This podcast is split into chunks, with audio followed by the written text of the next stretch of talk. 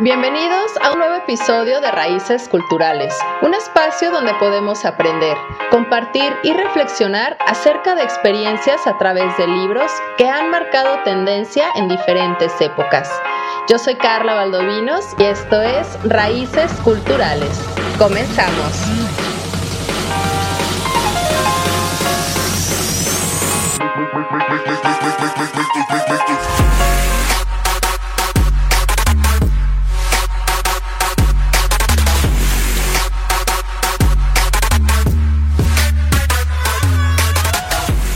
Estimados bibliófilos, muy buen día y bienvenidos a cabinadigital.com.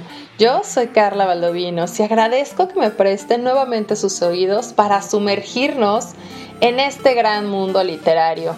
Y hoy tengo la dicha de compartirles uno de mis libros favoritos de toda la vida, pues empecé a leerlo desde muy temprana edad, esa en esa edad cuando empiezas a verte espantoso, que te empiezan a salir granos, que te empiezas a deformar porque no tienes ni cuerpo de niña ni cuerpo de adulto, entonces estás en medio y no sabes por qué. Y justo te empiezan a llegar estas preguntas existenciales que incluso son trascendentales, porque empezamos a preguntarnos, ¿quiénes somos? ¿Existe el libre albedrío o estamos determinados por el destino? ¿O por qué estamos aquí? ¿Cuál es mi propósito de vida? Y es que estas son solamente algunas de las preguntas o cuestiones con las que el autor de este gran libro nos invita a nosotros lectores a reflexionar y al mismo tiempo nos ayuda o nos asiste en un curso básico de filosofía inmejorable a través de los ojos de la protagonista de este libro que se llama El mundo de Sofía y es una novela escrita por Justin Garden y está maravillosa porque nos habla de todos los filósofos, desde los filósofos de la naturaleza o la filosofía antigua también, hasta la contemporánea. Pero antes de adentrarnos al libro para platicar de qué es y que se animen a leer esta novela, pues les quiero platicar quién es el autor. El autor Justin Garder, como les comentaba, él nace un 8 de agosto del 52 en Oslo, en Noruega. Así que él es un autor de novelas, de cuentos y de libros para niños. Y entre los premios que él recibe, pues en 1990 recibe el, el, Premio Nacional de Crítica Literaria en Noruega y el Premio Literario del Ministerio de Asuntos Sociales y Científicos por su libro El misterio del solitario y al año siguiente, es decir, en el 91, consigue el Premio Europeo de Literatura Juvenil. Y en hasta el 2012 se edita su libro Me Pregunto, con ilustraciones del artista turco-noruego Akin Dusakin. Discúlpeme si no lo digo bien, pero no sé hablar este, pues noruego, ¿verdad? Y abarca aquí 50 cuestiones filosóficas universales para propiciar el diálogo intergeneracional. Se me hace súper interesante porque incluso con este libro del mundo de Sofía, pues es todo un viaje novelesco para también educarnos un poco sobre las cuestiones filosofales y todos estos pensamientos que han estado desde muchísimas generaciones atrás. Entonces aquí, pues con todo él, ¿qué quiere hacer? Pues responder quizá las interrogantes que sugieren o se refieren más bien a cuestiones morales como la amistad, la justicia, incluso la belleza, y también las metafísicas, como es el universo, la vida, la muerte e incluso Dios. Y según expresa nuestro autor, que la pregunta filosófica más importante del presente es una que incluso no está en su libro, en su libro, perdón, y es ¿cómo será el ser humano en el futuro? Así que, bueno, ya conocemos un poco de quién es este autor y qué le gusta realmente tratar en sus libros. Y entre ellas, pues él empieza desde el año de 1990 hasta el 2009, que es su último libro. Empieza con El misterio del solitario, le sigue El mundo de Sofía, El enigma y el espejo, Vita Brevis, El vendedor de cuentos, La joven de las naranjas, que este libro también es bastante conocido, y de ahí ya le siguen algunos otros más. Pero bueno, hoy vamos a platicar precisamente de este maravilloso maravilloso libro que les digo es El mundo de Sofía, que se escribió en 1991 y se me hace súper importante que lo empecemos a ver porque sí nos empieza a ayudar a tener sobre todo pues para los jóvenes, que bueno, también para nosotros ya que estamos de adultos, porque luego nos perdemos un poco en saber quiénes somos o tratar de, de responder estas preguntas trascendentales y existencialistas. Pero vamos a ver un poco qué trata realmente este libro o por qué es tan importante y cómo nos puede ayudar a que, ayude, a que brindemos un poquito de mayor pensamiento original, porque cuando estamos adolescentes, o esto se los quiero recomendar para cuando recién empezamos a leer, porque siempre nos vamos con otros, pues un poco más novelescos, pero no nos enseñan tanto, ¿no? O sea, sí es como atrapantes en cuestión de la de una escritura muy sencilla de leer, pero yo creo que también es importante que podamos brindar a todos los jóvenes pues un libro que sea un poco más atrayente, que no solamente te leas la novela, sino que busques un poco más y te puedas crear un pensamiento propio que puedas incluso compartirlo para que sepas realmente cuál es tu destino y a qué vienes a este mundo. Así que por esto este libro se me hace fascinante. Y aquí tenemos, pues bueno, les platico un poquito de qué se trata, un pequeño resumen. Sofía, quien es la protagonista, por supuesto es una joven noruega que está a punto de cumplir 15 años. Entonces, resulta que un día regresa del colegio y en el buzón eh, de cartas encuentra una nota en la que lee y le están preguntando, ¿quién eres? Y entonces así inicia toda esta novela, pues esta es la primer carta de muchísimas que recibe y así es como esta joven o la protagonista llamada Sofía comienza un curso de filosofía a distancia impartido por un misterioso profesor.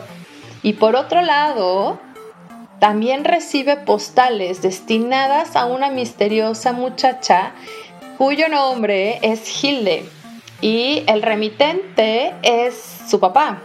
Entonces, aquí ella comienza toda una travesía investigativa para saber un poco qué pasa con todos ellos, pero no se da cuenta al momento de que recibe esa primera nota que le pregunta, ¿quién eres? Que va a empezar este curso de filosofía. Entonces, aquí empieza eh, con el primero para saber quién le manda esa nota quién es esa persona que le está preguntando, ¿no? Y cómo es que comienza. Entonces, aquí empiezan a platicar o esta primera lección que le brinda el profesor es de cómo surgieron los mitos. Y es que los primeros humanos aludíamos a ellos para explicar todos los fenómenos naturales no sé si se acuerdan, por ejemplo, Thor, ¿no? Para que lo hagamos un poco más actual ahora con tantas películas que tenemos. Que él es el dios del trueno en la mitología nórdica y que incluso aparece mencionado en el libro. Entonces, los filósofos de aquella época decían que, pues bueno, eran dioses y demás para atribuir todos los fenómenos naturales que teníamos, pues desde toda la vida, ¿no? Y aquí es donde aparecen los denominados filósofos de naturaleza, que ellos tratan de dar una explicación sobre el mundo y tratan de poner en evidencia las creencias mitológicas imperantes.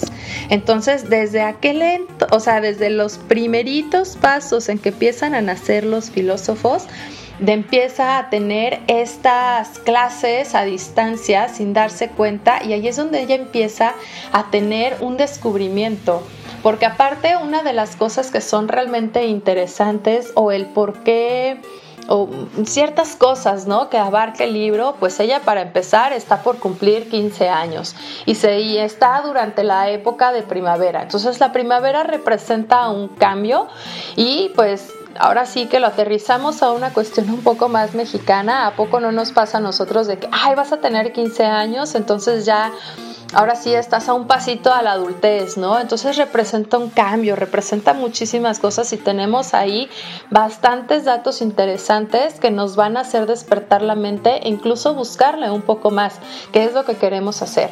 Así que les voy a platicar quiénes son estos primeros filósofos y qué es lo que tenían en común pues era la creencia de que existía una materia primaria, que era el origen de todos los cambios. Y de esta manera la filosofía llega a una independización de la religión. Y aquí podemos decir que estos filósofos de la naturaleza dieron los primeros pasos hacia una manera científica de pensar, desencadenando todas las ciencias naturales posteriores. Y el primer filósofo del que oímos hablar es Tales, de la colonia de Mileto en Asia Menor. Y él opinaba que el agua es el origen de todas las, de todas las cosas. Tenemos también a, a, Anaximandro, que también vivió en Mileto y pensaba que nuestro mundo simplemente es uno de los muchos mundos que nacen y perecen en algo que él llamó lo indefinido. Y tenemos un tercer filósofo que fue Anaxímenes, que él opinaba que el origen de todo era el aire o la niebla. Y estos tres filósofos de Mileto pensaban que tenía que haber una, y quizá no solo una, materia primaria de la que estaba hecho todo lo demás. Y así es como, como nuestra protagonista Sofía comienza todas las lecciones filosóficas que su profesor misterioso tiene para ella.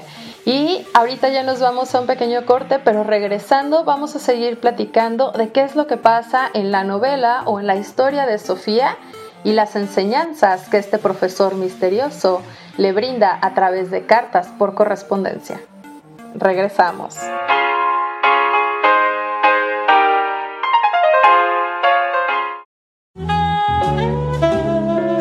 Hola, soy Trágica de Encuentro Sexual. Escúchame todos los jueves a las 9 de la noche. Te espero para hablar de sexo sin tabús y compartir experiencias sexuales de manera divertida, pero sobre todo sin prejuicios. No lo olvides, tenemos una cita los jueves a las 9 de la noche por cabinadigital.com, lo que te interesa escuchar.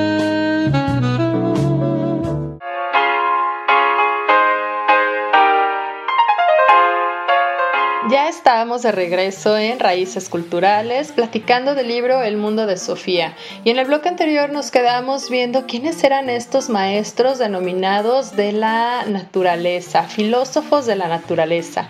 Y esto en el libro nos llega a las siguientes lecciones que aborda este profesor misterioso que nos lleva de, a la filosofía antigua Mientras, en el mundo novelesco del libro, nuestra protagonista Sofía va descubriendo la verdadera identidad de su profesor y también a la par se encuentra con una bufanda roja de Hilde, que está, pues bueno, en el bloque anterior les platicaba quién era. Y pues bueno, para conocer la filosofía de la antigüedad, el profesor le dice eh, o le empieza a hablar de esta famosa frase, que seguro ya también la conocemos. Solo sé que no sé nada. Y es de Sócrates. Y es que todos estos filósofos de la naturaleza también son conocidos como los filósofos presocráticos, que ellos tenían otro pensamiento. Pero aquí es donde Sócrates surge, convirtiéndose en este maestro de Grecia, y pues él revoluciona las enseñanzas filosóficas donde trajo, donde atrajo pues a un grupo selecto de, de discípulos con los que practicó un nuevo método de argumentación basadas en el diálogo. Esto es interesante, ¿no? Porque él es totalmente un filósofo singular. Y algunos de sus discípulos lo presentan como un tipo raro, lo que en el griego de entonces se llamaba átopos, y narran episodios curiosos de su vida que subrayan su originalidad. Y desde el punto de vista de un lector actual o como, como nosotros ya, es que la principal rareza de Sócrates consiste en que es un filósofo del que no contamos con escrito. Y no precisamente porque se hayan perdido, sino por una decisión deliberada de alguien que prefería el calor de la palabra hablada, el diálogo, antes que este frío ejercicio de la escritura, que ahorita pues precisamente es un, es un tema que le podemos poner cualquier intención como nos estemos sintiendo en el momento y se puede perder un poco la realidad de qué es lo que estaba profesando. Y pues bueno, Sócrates, él alcanza su madurez intelectual en un momento en el que Atenas triunfaba como una corriente filosófica particular, que era el movimiento sofístico. Así que pues bueno, resulta que este Sócrates era unos 20 años más, jóvenes que, más joven perdón, que Protágoras y es una gran figura de los sofistas y definió su propio pensamiento en el debate constante con las tesis de los sofistas, a los que criticó eh, bastante duro por sus ideas políticas y morales y también por el modo en que buscaban rentabilizar económicamente sus enseñanzas. Y pese a todo esto, los contemporáneos a veces confundían a Sócrates con sus rivales. Imagínate, ¿no? Que te están haciendo y es que las diferencias en que teníamos entre Sócrates y los sofistas pues eran bastante notorios, ¿no? Comenzando por supuesto en sus métodos de enseñanza, pues los sofistas se dedicaban a impartir enseñanzas muy concretas que debían tener pues una utilidad realmente práctica para todos los alumnos, como era el arte de la oratoria en las Atenas democráticas y donde el éxito en política dependía de las intervenciones ante la asamblea del pueblo o los tribunales. Y por otro lado, totalmente diferente, tenemos a Sócrates, que buscaba estimular el espíritu de sus discípulos y no actuaba como un maestro al uso, sino que inocula nuevos conocimientos a sus alumnos. Su método era la mayéutica, es un término que proviene de la palabra, de la palabra griega Mayeuta, partera, que era la profesión de su madre. Al igual que una partera o comadrona, pues ayuda al alumbramiento. Entonces Sócrates ayudaba al discípulo a aflorar las ideas de este que éste guardaba en su interior para analizarse y saber si eran valiosas y de hecho si te merecían detenerse en ellas o si se trataba de falsedades que se debían desechar.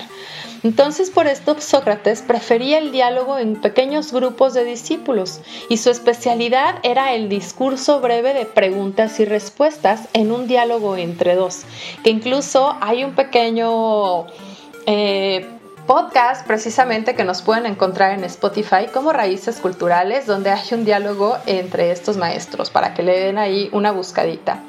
Entonces, eh, pues Sócrates pues era bastante recurrente, ¿no? Recurría bastante al diálogo y la selección de los alumnos era un segundo rasgo que lo distinguía a diferencia de los sofistas. Y es que estos llegaban a una ciudad y presentaban al público el programa del curso que ofrecían y el importe de la matrícula, que variaba según el prestigio de cada profesor.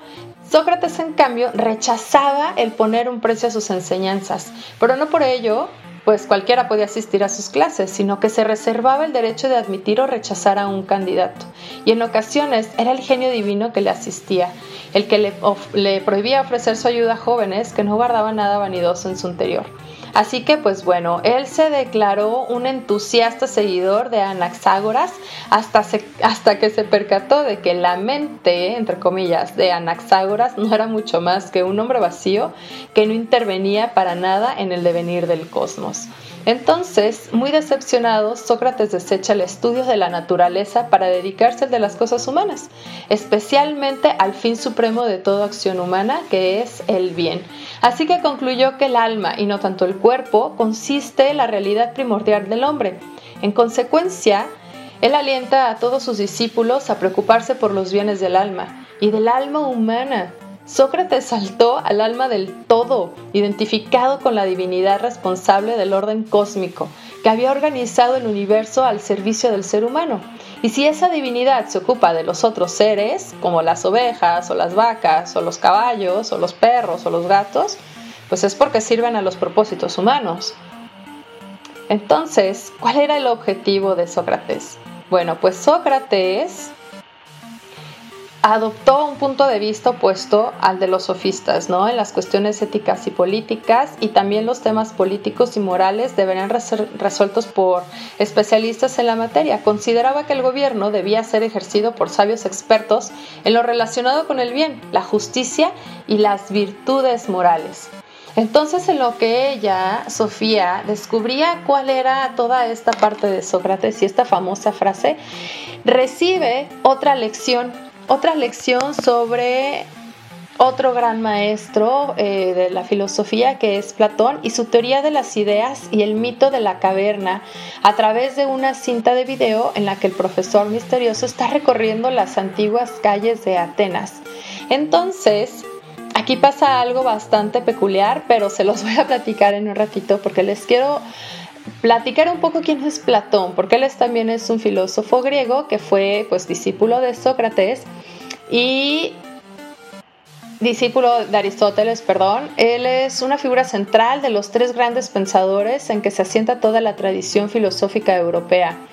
Entonces, pues bueno, la circunstancia de que Sócrates no dejase obra escrita junto al hecho de que Aristóteles construyese un sistema opuesto en muchos aspectos al de su maestro, explican en parte la rotundidad de una afirmación que puede parecer incluso exagerada. En cualquier caso, es innegable que la obra de Platón, radicalmente novedosa en su elaboración lógica y literaria, establece una serie de constantes y problemas que marcaron el pensamiento occidental más allá de su influencia inmediata, que se dejaría sentir tanto entre los paganos como en la teología cristiana, que fue fundamentada en gran, en gran medida por San Agustín sobre la filosofía platónica Imagínate, aquí ya se están haciendo diferentes cambios. Y entonces, para antes de irnos a, un pequeño corte, durante la novela, en lo que están platicando o les está dando este profesor misterioso una lección sobre estos grandes pensadores, Sócrates y Platón, a través de pues una esta cinta de video, Sofía decide dar un paseo por el bosque. Y ahí durante este paseo resulta que se encuentra con una gran cabaña, la cabaña del mayor. Y descubre que esa casa no es nada más y nada menos que la de su profesor de filosofía. Y ahí pasa algo bastante peculiar, porque se encuentra con un espejo. Y al verse a este espejo, resulta que este espejo le devuelve un guiño. Y ahí es donde finalmente Sofía, nuestra protagonista, recibe una última clase de filosofía antigua y aprende sobre, Aristóteles. Y sobre él vamos a platicar en el siguiente bloque porque nos vamos a un pequeño corte. Regresamos.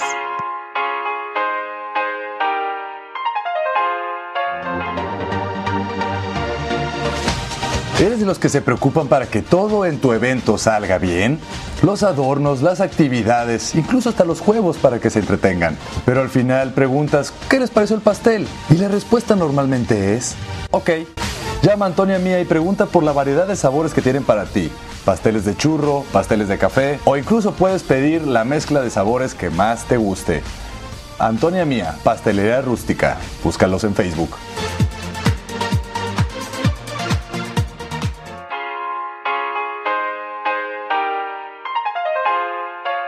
Ya estamos de regreso en Raíces Culturales. Les recuerdo que ahorita que tienen oportunidad, se vayan a sus redes sociales y busquen Raíces Culturales Podcast y nos regalen un like y un follow.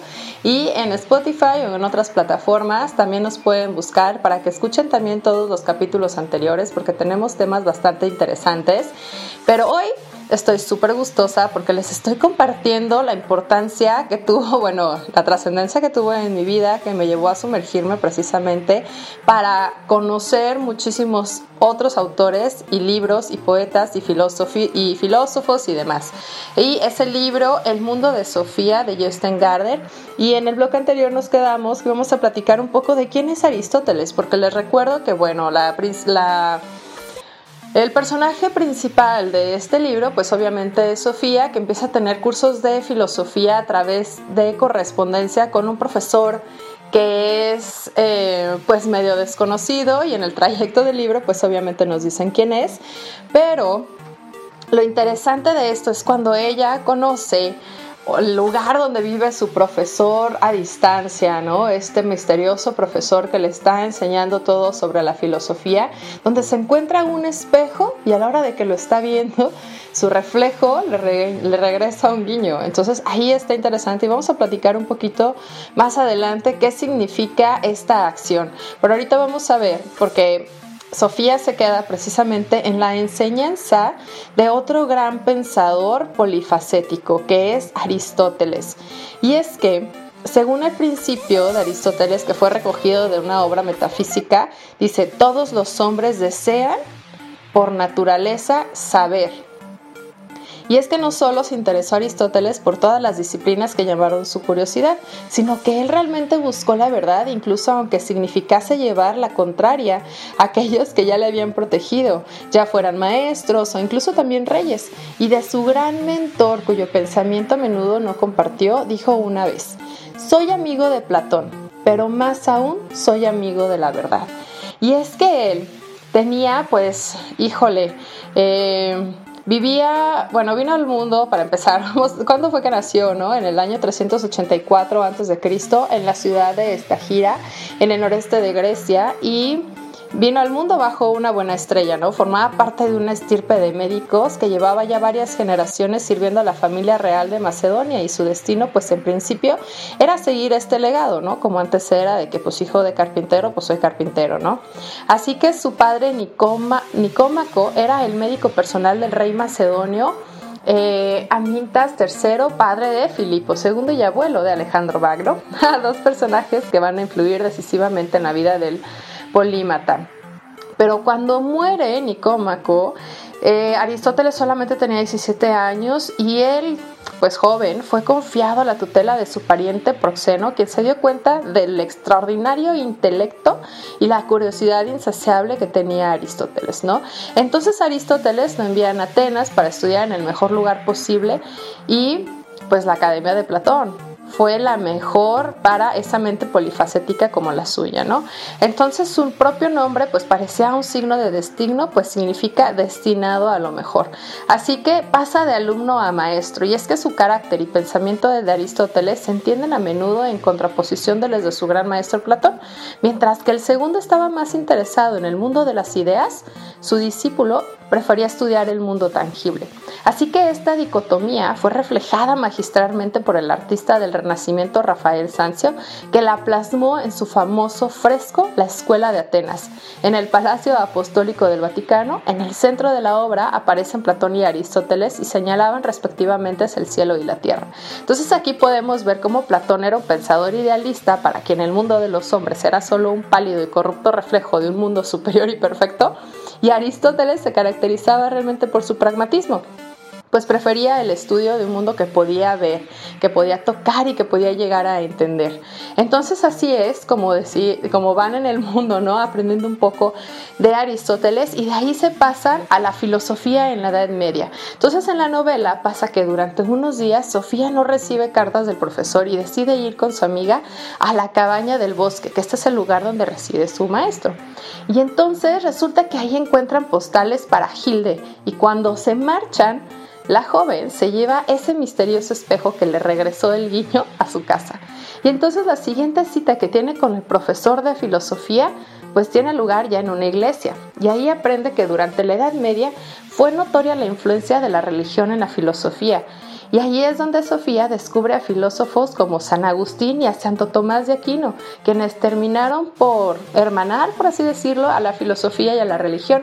Y les recuerdo que justo filósofos antes habían separado completamente estas dos o estos dos pensamientos, por así decirlo, la filosofía más como ciencia y pues la religión, obviamente, pues hacia la religión como la conocemos. Y de ahí se pasan a la filosofía moderna, ¿no? Y es que el profesor le, le, comienza a explicar a Sofía las figuras claves de este renacimiento y el barroco. Y también esta filosofía dualista de Descartes y su famosa frase pienso, luego existo donde más tarde continúan con la filosofía de Spinoza, que creyó que Dios había creado las leyes de la naturaleza que rigen lo que el hombre puede hacer. Pues bueno, durante la novela también están explicando sobre Locke y su teoría sobre la tabula rasa, que yo creo que la hemos escuchado bastante, ¿no? Y también sobre David Hume y George Berkeley, que pensó que los humanos solamente existen en la mente de un Dios creador. Entonces el profesor le da a entender a Sofía que son personajes ficticios de una novela que su papá, Alberto Nack, ha escrito para su hija Hilde. Entonces está como súper complicada la novela porque empiezan a crear un poco de fantasía entre lo que es real y no para Sofía. Entonces aquí juega pues un rol bastante importante, por supuesto, todas estas eh, pensamientos filosóficos para que podamos comprender qué tanto es real y qué no, quién soy y cómo es todo esto, ¿no? Entonces se pasan a esta filosofía contemporánea en donde Albert que se encuentra en un viaje de trabajo, le envía a su hija un libro llamado precisamente El mundo de Sofía como regalo de cumpleaños. Entonces resulta que Hilde empieza a leerlo, ¿no? Y se obsesiona con una con la historia hasta tal punto que pierde la noción del tiempo. ¿Y cuántas veces, mis estimados bibliófilos, les pregunto, ¿no nos ha pasado que estamos leyendo el libro y estamos tan absortos en las páginas que dices, bueno, este capítulo ya, y te estás cerrando los ojos súper cañón, y dices, no, pero voy a la mitad del capítulo, luego no voy a saber qué pasó, bueno, lo termino y ya. Y terminas ese capítulo, pero dices, no, pero ¿qué más pasó? Y ahí te pasas horas y horas y estás perdiendo la noción del tiempo. Pues eso justo le pasa a Hilde, el otro personaje que tenemos en este libro. Y es que resulta que en un momento de la novela hay una mezcla o esta, esta conjunción que empiezan a vivir Sofía y Hilde. Porque Sofía empieza a soñar con Hilde y entonces después Hilde busca un crucifijo que tiene que leer el libro para que sepan qué sucede y se da cuenta que este crucifijo no está. Y entonces este hecho le hace plantearse si Sofía del libro que le regalaron existe de verdad y no solamente en la historia que su padre le había compartido. Entonces durante la novela Sofía sigue recibiendo pues muchísimas clases de filosofía y aluden al periodo de la Ilustración, donde también ven a Kant y su deseo de unificar el pensamiento empírico y el racional. Entonces así se pasa muchísimo porque aparecen pues bastantes filósofos, ¿no? Y es que es una novela que supone un recorrido a través de la historia de la filosofía occidental de manera cronológica.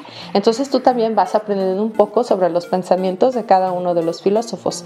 Y entonces este libro se va a convertir en una oportunidad para todos nosotros que dieron la filosofía por imposible, que no me puedo meter, bueno, aquí lo hace posible, algo súper sencillo de leer con una historia novelesca que seguro les va a gustar. Aparte es bastante sencillo de leer y pues podemos buscar afortunadamente muchísima más información de todos estos filósofos que nos han estado presentando a lo largo del libro.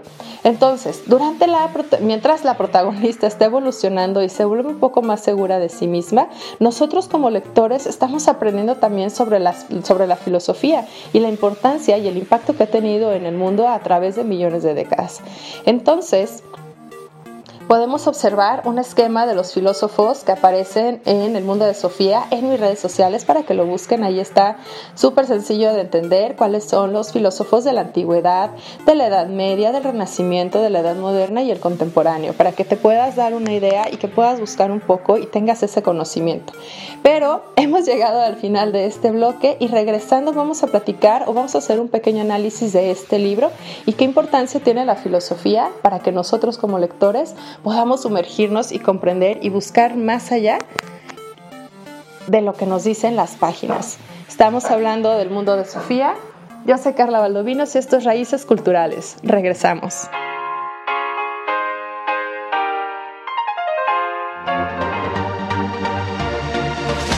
Amigos, yo soy Carla Valdovinos de su programa Labios sin Censura y me escuchan todos los miércoles a las 8 pm por cabinadigital.com.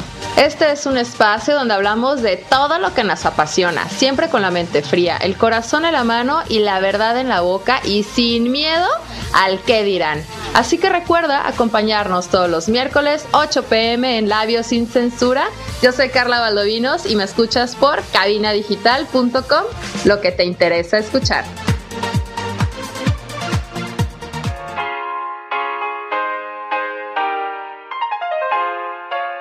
Estimados bibliófilos, ya estamos de regreso en el último bloque de este de este podcast que la verdad me ha gustado muchísimo grabar y me he quedado corta con tanta información que quiero compartirles porque quiero causarles este interés para que vayan y busquen este libro que se llama El mundo de Sofía de Joyce Garden, el cual salió en el año de 1991. Y ahora vamos a seguir con un poco de análisis del libro para ya darle cierre y eh, lo que pasa es que hay unas cuestiones pues bastante interesantes que que plantea al lector y es precisamente esta delgada línea que existe entre ficción y realidad y de qué forma el autor nos hace plantearnos incluso nuestra propia existencia. Y es que gracias a la metaficción, a la creación de una novela dentro de una novela, Sofía se plantea su existencia en el momento en que descubre que puede ser solo parte de la imaginación de otra persona. Y no les voy a decir qué personaje para que lo lean. Así que de aquí nos vamos a otra importancia que, bueno, a otro punto realmente importante que es la filosofía en este libro. Y es que sin duda una de las preguntas que nos está dejando el libro es que el autor Justin Gardner propone a la filosofía como un camino fundamental para comprender la vida, el que nos ayuda a comprender el origen de todas las cosas, el mundo que nos rodea, el lugar que ocupamos en él. Y como Sofía, a veces hemos tenido la sensación de que a lo mejor en el colegio no se nos enseña bien la filosofía y que incluso se le da más importancia a otras materias. Y es que este libro esconde pues realmente una profunda crítica hacia los sistemas educativos que no dan la importancia que deberían a cuestiones más complejas, cuyo estudio podría ser igual o incluso muchísimo más interesantes a otras asignaturas corrientes o más comunes que ya tenemos, ¿no? Entonces yo creo que lo único que necesitamos para convertirnos en un buen filósofo es la capacidad de asombro, que esa la vamos perdiendo con los años. Y es que a veces estos mismos sistemas educativos se centran en desarrollar pues todas estas actividades rutinarias que merman incluso la creatividad y la imaginación, nos va formando de cierta manera, que tienes que pensar así y el que llegues a pensar Ahora sí que fuera de la caja a veces es cuando te tachan de poco loco o de raro. Y eso es lo que está bien, porque realmente el objetivo principal es que podamos superar la evaluación a través de pruebas escritas.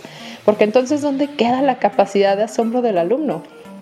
Y aquí es que nos vamos a este autoconocimiento que nosotros debemos de generarnos y es la primera pregunta que recibe Sofía cuando comienza este libro, eh, perdón, este a estas lecciones de filosofía a distancia o por correspondencia y que es ¿quién eres? Entonces, inmediatamente nosotros como lectores nos quedamos sometidos a esta cuestión y al igual que la protagonista, creemos saber quiénes somos.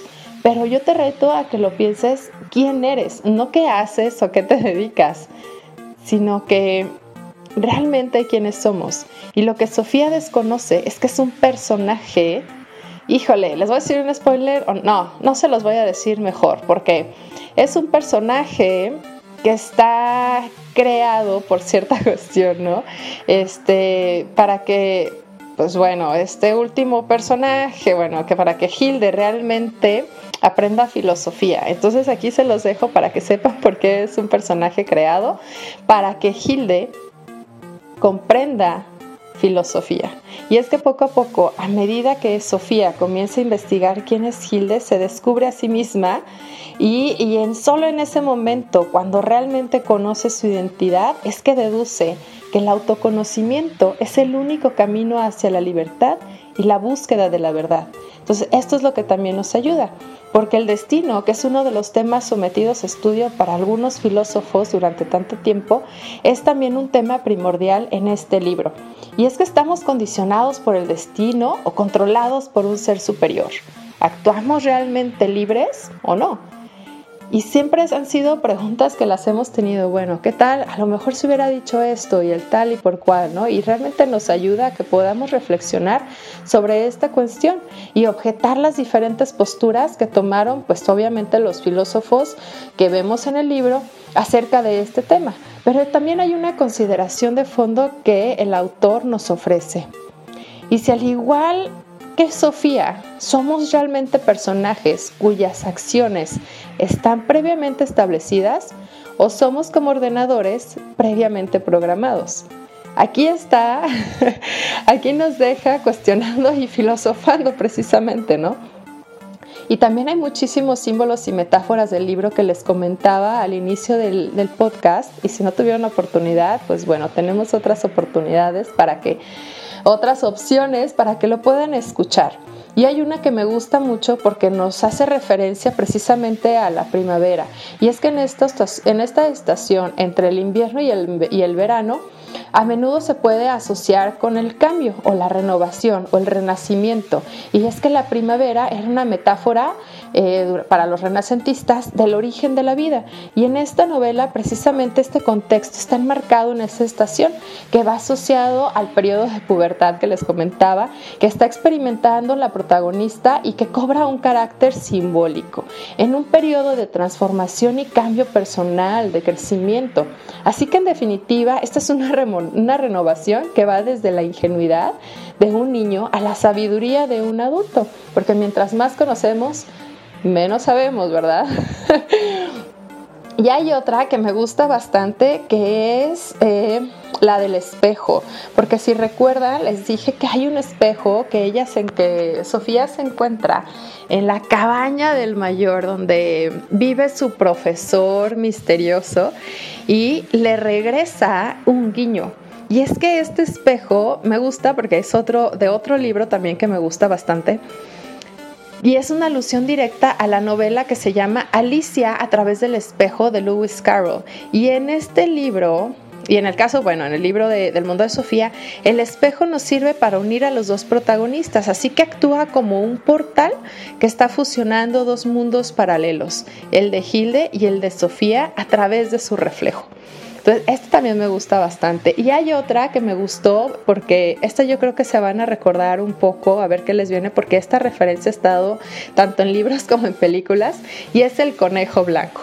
Y en el libro existe una metáfora relacionada con el viejo truco del conejo blanco que sale de forma repentina, ¿no? De este sombrero de copa que tiene el mago y pues bueno, para el autor el mundo es realmente el conejo blanco, porque generalmente nosotros ya como adultos nos escondemos en el pelo del conejo y ahí nos mantenemos de alguna forma ajenos al mundo. Sin embargo, aquí se establece una comparación entre los filósofos y los niños, que se mantienen superiores al pelo del conejo, es decir, están pensando fuera de la caja. Ya no estamos metidos ahí como enraizados o llevamos el mismo camino, sino que están viendo todo el horizonte. Y con esta explicación, se mantiene la idea de que tanto los filósofos y los niños están preparados a conocer el mundo que les rodea, porque son capaces de observar a los ojos del mago. Es decir, se mantienen con esta curiosidad por responder a las preguntas sobre la vida. No se quedan nada más pensando como qué va a pasar, ¿no? O esto ya lo conozco y pues damos por hecho.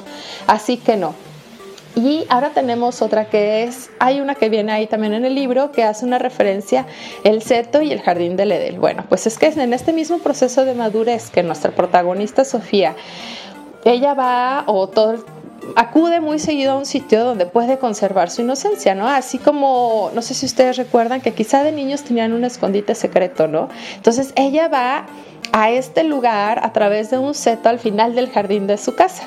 Y entonces para Sofía ese callejoncito, el cual va pasando para poder llegar a su escondite secreto, es como lo más parecido al paraíso, tal y como ella imaginaba que sería el jardín del Edén descrito en el Génesis. Entonces durante su infancia o durante la infancia para nosotros es bastante común que vivamos en un mundo de fantasía, que luego pues con el paso de los años lo vamos perdiendo incluso en la, etapa adulta, ¿no? Así que podemos entender el jardín como un lugar de protección de la niñez en el que Sofía puede liberarse de presión que tiene para crecer y perder su ingenuidad. Así que yo creo que ahora como adultos perdemos quizá esta parte de imaginación, pero tratamos de regresar a esos lugares que nos brindaron paz, que nos brindaron asombro, a través incluso de la meditación. ¿Cuántas veces no estamos meditando y te hacen pensar, bueno, imagina que estás en un lugar que te hace feliz, que te gusta? Y entonces así vemos que, pues bueno, todos estos estos momentos de que necesitamos un poco de reflexión, de imaginar, de pensar de algún momento, pues siempre nos lleva como a recordar ese mundo fantasioso, ¿no? Y este libro fue tan, pues tan bestseller que incluso se hizo una película, eh, que fue en el año de 1999 por el director noruego Eric Gustafsson, que llevó al cine, la, que llevó la adaptación del libro al cine, ¿no? Es un drama de aventuras que está protagonizado por Silje Storstein, perdón si lo digo mal, y aquí en esta duración de 114 minutos, pues pretende plasmar los acontecimientos más importantes de la novela. Así que si, bueno, quieres tener todavía un poquito más de información respecto a cómo ya eres más visual, pues te invito también a que veas la película El mundo de Sofía, pero lo mejor que puedes hacer es buscar el libro para que te sumerjas y destapes, por supuesto, la imaginación que como adultos hemos perdido. Así que muchísimas gracias por haber sintonizado Cabina Digital. Si ya no tuviste oportunidad, el lunes a las 12 nos volvemos a escuchar. Y si no, búscame en tu streaming favorito. Gracias y hasta la próxima.